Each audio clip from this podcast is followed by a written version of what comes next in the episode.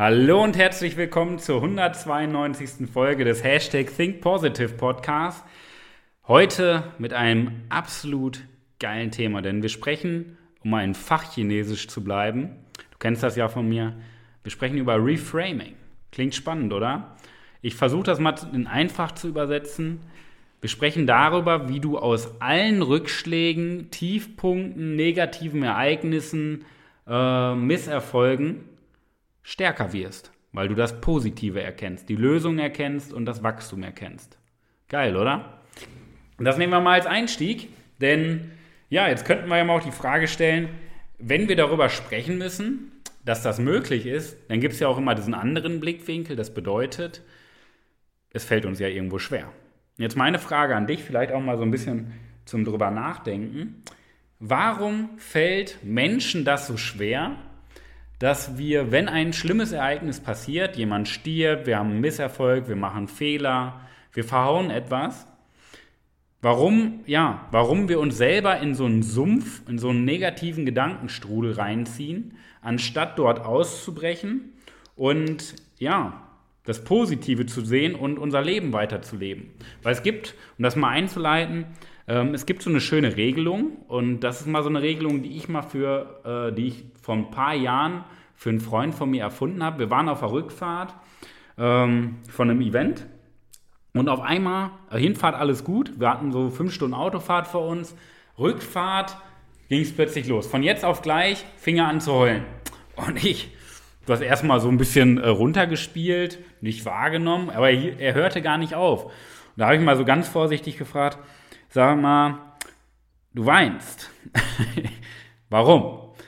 Ja, und hat er mal, dann ähm, fing er an zu erzählen, ja, seine Liebe des Lebens hat äh, vor kurzem Schluss gemacht und sein Leben hat doch keinen Sinn mehr und ähm, er weiß jetzt nicht mehr weiter, wo soll die Reise hingehen. Ja, macht alles einfach keinen Sinn mehr. Und da habe ich ihm gesagt, ich habe ihm erstmal erzählen lassen, wie toll doch alles war. Und er hat bestimmt eine Stunde durchgeredet, wie schön die Beziehung war, wie groß die Liebe des Lebens ist. Aber jetzt mal Hand aufs Herz, so mal Zwischenfrage, wir kennen es doch alle. Wir waren doch alle schon mal verliebt und komischerweise haben wir es alle überlebt und komischerweise leben wir alle noch. Das heißt, es gibt ja irgendwann, die Zeit heilt alle Wunden. Und dann habe ich ihm die Dreierregel vorgestellt. Das heißt, am Ende des Tages ist das Ergebnis doch immer gleich, egal ob wir drei Jahre Verarbeitungszeit brauchen, drei Monate, drei Wochen, drei Tage, ja, oder sogar nur drei Minuten oder vielleicht drei Stunden, wenn wir es mal maximal betrachten. Das heißt, das Ergebnis ist doch immer gleich.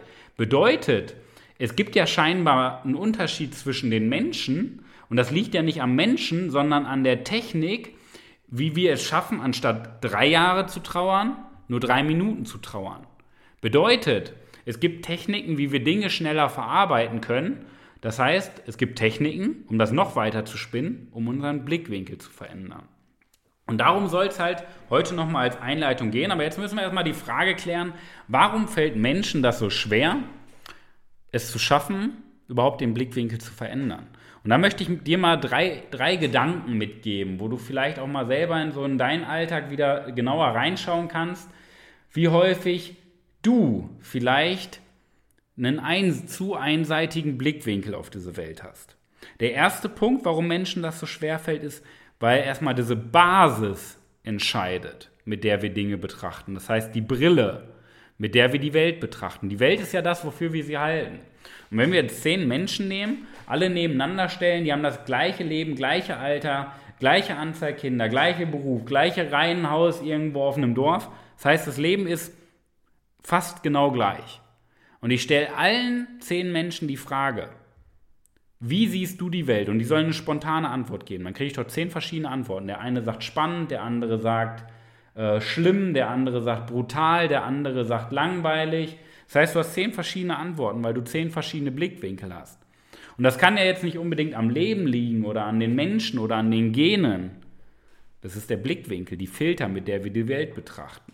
Und der Filter wird bestimmt durch den Magneten in uns, der am meisten gefüttert wird. Das heißt, wir haben zwei Magneten in uns. Wir haben einmal den Begeisterungsmagneten und wir haben den Du kannst das nicht Magneten, den negativen Magneten. So, und du kannst dir sicherlich denken, welcher Magnet in deinem Leben, in unserem Leben als Mensch am meisten gefüttert wird. Wir brauchen ja nur in die Schule schauen. So, wie viele Tage haben wir in der Schule verbracht? Wie viele Tage haben wir mit Menschen verbracht, die in der Schule waren?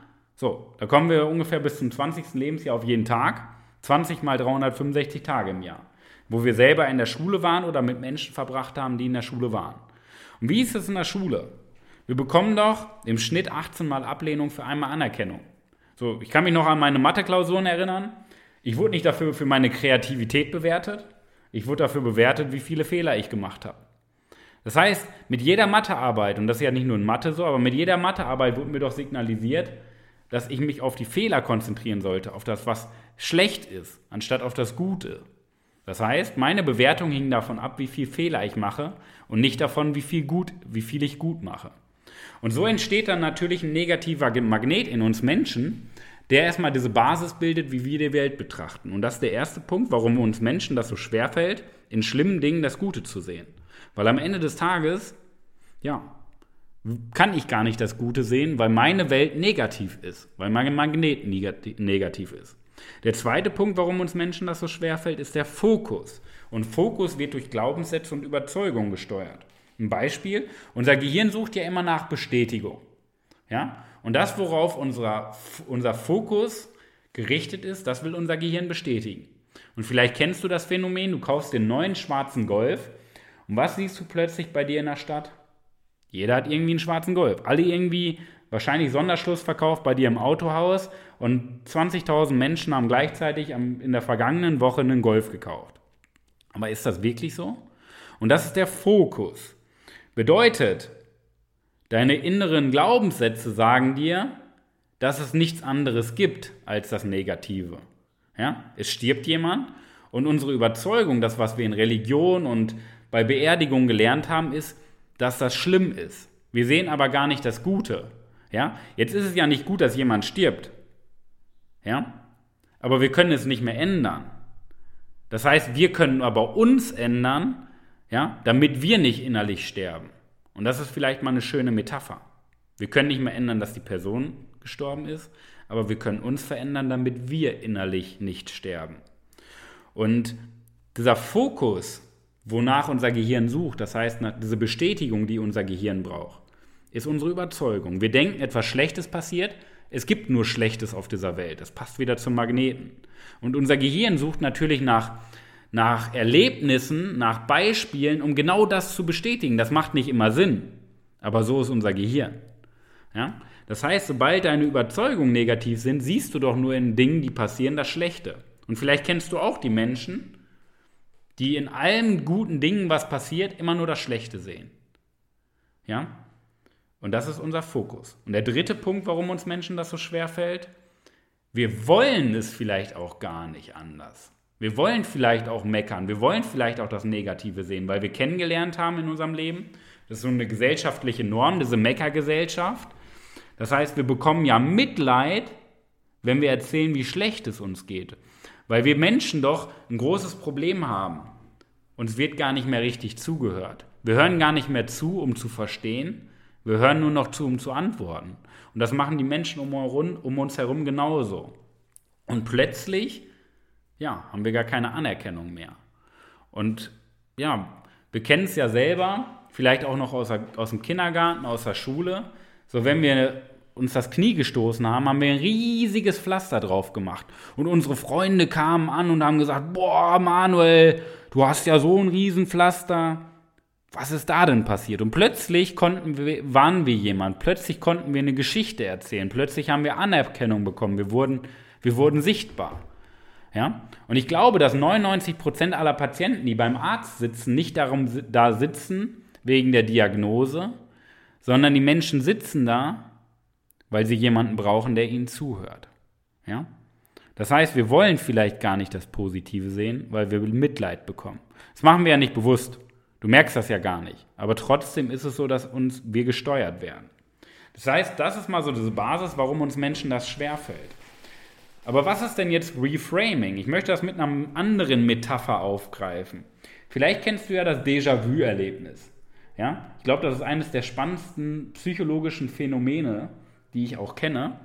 Ähm, Déjà-vu heißt ja, dass wir etwas erleben und denken, oh, das haben wir schon mal, nicht das haben wir schon mal erlebt, da habe ich vorher schon mal drüber nachgedacht und jetzt tritt es erst ein. Das heißt, wir haben irgendwann mal geträumt und denken, wir haben das schon mal geträumt, was jetzt gerade passiert ist. Vielleicht kennst du das. Das, was schwer ist zu verstehen, dass das einfach nur ähm, ein Gedanke ist. Das heißt, wir haben das nicht vorher gedacht, wir denken, wir haben das vorher gedacht. Darum soll es aber auch gar nicht gehen. Es gibt auch das Gegenteil vom Déjà-vu und das ist das Vujade-Erlebnis. Und das ist mal etwas ganz Neues. Das habe ich mir nicht ausgedacht, das gibt es tatsächlich. Und das Vujade-Erlebnis bedeutet, wir erleben etwas Bekanntes, das heißt, wir erleben etwas wieder, sehen es aber mit neuen Augen. Das bedeutet, wir erleben die gleiche Situation, die wir früher schon mal erlebt haben, genau gleich, sehen das Ganze aber mit einem ganz anderen Blickwinkel. Ja? Und da können wir ja nicht sagen, irgendwie, oh, die Umstände sind schuld. Nee, plötzlich sehen wir es mal mit einem anderen Blickwinkel. Und das zeigt ja wieder, dass die Umstände nicht schuld sind, sondern unsere Bewertung. Das heißt, wir können auf diese Weise, durch dieses Vujade-Erlebnis, wir können auf diese Weise neue Einsichten gewinnen in alte Probleme. Das heißt, die Probleme verändern sich nicht, aber wir verändern uns und verändern unser Blickwinkel. Und ich sage mal, aus der klassischen Psychotherapie von Freud ist ja bekannt, dass es einen Reiz gibt und eine Reaktion darauf. Das ist ja auch diese klassische Konditionierung nach Pavlov. Und da hatten wir ja auch schon ein paar Podcast-Folgen drüber. Was wir aber nicht verstehen, wir denken immer, es gibt Reiz und eine Reaktion. Und das ist vorbestimmt. Daran glaube ich aber nicht. Ich glaube, dass wir zwischen Reiz und Reaktion den größten Punkt der menschlichen Freiheit haben. Und der größte Punkt der menschlichen Freiheit ist, dass wir zwischen Reiz und Reaktion den Freiraum des Geistes haben. Das heißt, wir können zwischen Reiz und Reaktion selber entscheiden, wie wir darauf antworten, wie wir das Ganze bewerten. Und das ist das Vujade-Erlebnis. Das heißt, wir können unseren Blickwinkel verändern auf die Situation, die gerade passiert ist. Und so werden wir nicht zum Opfer der Umstände, sondern zum Schöpfer der Chance. Und das ist ein ganz, ganz anderer Change-Prozess, der für die Zukunft bei dir stattfindet. Warum ist das denn jetzt so wichtig? Um da mal auch einen Transfer zu schaffen, damit du auch einmal für dich ja auch irgendwo eine Umsetzung kreieren kannst. Und du weißt, wir sind ja als Coaching-Unternehmen die Meister darin, dich dabei, dich dahin zu bringen, überhaupt in die Umsetzung zu kommen. Und wenn du Interesse daran hast, im Leben nicht nur Wissen aufzubauen, sondern halt viel stärker in die Umsetzung zu kommen, trag dich gerne für ein kostenloses Erstgespräch in unseren Kalender ein unter www.webermanuel.com/kalender. Also warum ist es jetzt so wichtig, den Blickwinkel zu verändern? Der erste Punkt ist Macht. Und jetzt haben wir ja durch die Gesellschaft auch eine negative Konditionierung auf den Blickwinkel Macht. Ich glaube, beim Thema Macht geht es darum, wer hat die Kontrolle gerade über deine Reaktion. Und häufig ist, ist ja der Punkt, wo wir Menschen sind, dass wir in die Opferrolle kommen und sagen, ja, die Umstände sind schuld, der Nachbar, der Chef, irgendwer ist schuld. Das heißt, wir werden zum Spielball der Emotionen. Bedeutet, andere bestimmen darüber, was mit dir passiert. Und jetzt haben wir ja noch ein Leben hinter uns, wir haben aber auch noch ein Leben vor uns. Ist das so angenehm, wenn wir selber zum Spielball der Umstände werden? Wenn andere Menschen, wenn der Zufall, wenn die Umstände, ja, wenn, der, wenn der Meteorit, der vom Himmel stürzt, durch unser Dach fällt auf unseren Toaster, wenn der Meteorit dafür verantwortlich ist, wie unser Leben gestaltet wird, ist das wirklich toll? Oder wollen wir lieber selber der Schöpfer unserer Zukunft werden, der Gestalter unserer Zukunft? Möchtest du ein Lebensverwalter oder ein Lebensgestalter sein? Das heißt, wir haben einen Change-Prozess vom, du wirst vom Spielball der Emotionen zu, du übernimmst die Kontrolle. Und wir haben ja nicht immer die Macht darüber, ob der Meteorit durch unser Dach stürzt auf unseren Toaster. Wir haben aber jederzeit die Macht darüber zu entscheiden, wie wir darauf reagieren. Und wie wir darauf reagieren, bedeutet, wie viele Blickwinkel haben wir zur Auswahl? Punkt 1. Und der zweite Punkt ist, haben wir die Macht darüber, den neuen Blickwinkel überhaupt auszuwählen? Das heißt, es reicht nicht alleine, dass wir wissen, was möglich ist. Das heißt, es, bringt, äh, es geht vielmehr darum, dass wir die Überzeugung dahinter haben, das auch selber wählen zu können. Das heißt, wir haben zwei Stufen, die du lernen kannst. Erstmal Blickwinkel zu kreieren und dann eine Überzeugung zu kreieren, diese Blickwinkel auch nutzen zu können. Ja? Und das verändert alles in unserem Leben. Wir haben nämlich, wenn wir es mal schwarz-weiß malen, unser Leben, können wir entweder in der Vergangenheit leben und darüber nachdenken, wie toll es damals war und wie scheiße es heute ist. Wir können aber auch darüber nachdenken, wie toll es heute ist und wie schön es in Zukunft werden kann. Die Person, die in der Vergangenheit hängt und sagt, damals war alles besser, ist mit 25 Jahren gestorben und wird dann irgendwann mit 70 beerdigt. Die Person, die sagt, heute, boah, was habe ich für ein tolles Leben, aber auch sieht, was ist alles möglich, weil es einen neuen Blickwinkel hat und eine Überzeugung dahinter, das erreichen zu können, sagt, geil, ich habe das beste Leben noch vor mir. Und ich habe mir für ein paar Jahren mal, ich glaube, unser Leben basiert auf Prinzipien. Und ich habe mir vor ein paar Jahren, ich glaube mittlerweile vor acht Jahren, mal ein Prinzip in mein Leben integriert. Und das war damals noch ein schöner Kalenderspruch, aber den habe ich so häufig wiederholt, dass er eine Überzeugung bei mir wurde, das Beste sollte immer vor uns liegen und niemals hinter uns. Und das möchte ich dir mal mit auf den Weg geben. Ja? Wir haben zwischen Reiz und Reaktion immer das größte Maß an Freiheit zu entscheiden, welche Bewertung wir wählen. Aber eine Bewertung entsteht immer durch zwei Stufen. Erstmal, dass wir neue Blickwinkel haben und zweitens, dass wir auch die Chance haben, diese Blickwinkel nutzen zu können. Also arbeite an deiner ja, Überzeugung. Denn Überzeugung bringt uns in die Umsetzung. Und am Ende des Tages bringt es nichts, wenn du mir wieder erzählst, wie viel du weißt. Am Ende des Tages basiert unser Leben doch auf Umsetzung und nicht auf Theorie. Denn wir sind Menschen und keine Computer. In diesem Sinne, ich wünsche dir die beste Woche deines ganzen Lebens. Viel Spaß beim Nachdenken. Pass auf dich auf. Und vielleicht sorgt ja diese Podcast-Folge dafür, dass du schon mal ein paar neue Blickwinkel hast. Vielen Dank fürs Einschalten. Pass auf dich auf. Bis dahin, dein Manuel. Das war's mit der heutigen Podcast-Folge des Hashtag Think Podcasts. Jetzt bist du dran. Starte mit deiner Begeisterung für ein Leben vor dem Tod und sprich mit uns in einem 30-minütigen Begeisterungsgespräch. Wir zeigen dir, wie du das Thema der Podcast-Folge umsetzt und deine Performance im Berufs- und Privatleben erhöhst. Folge uns auch auf Instagram und Facebook. Wir freuen uns auf dich.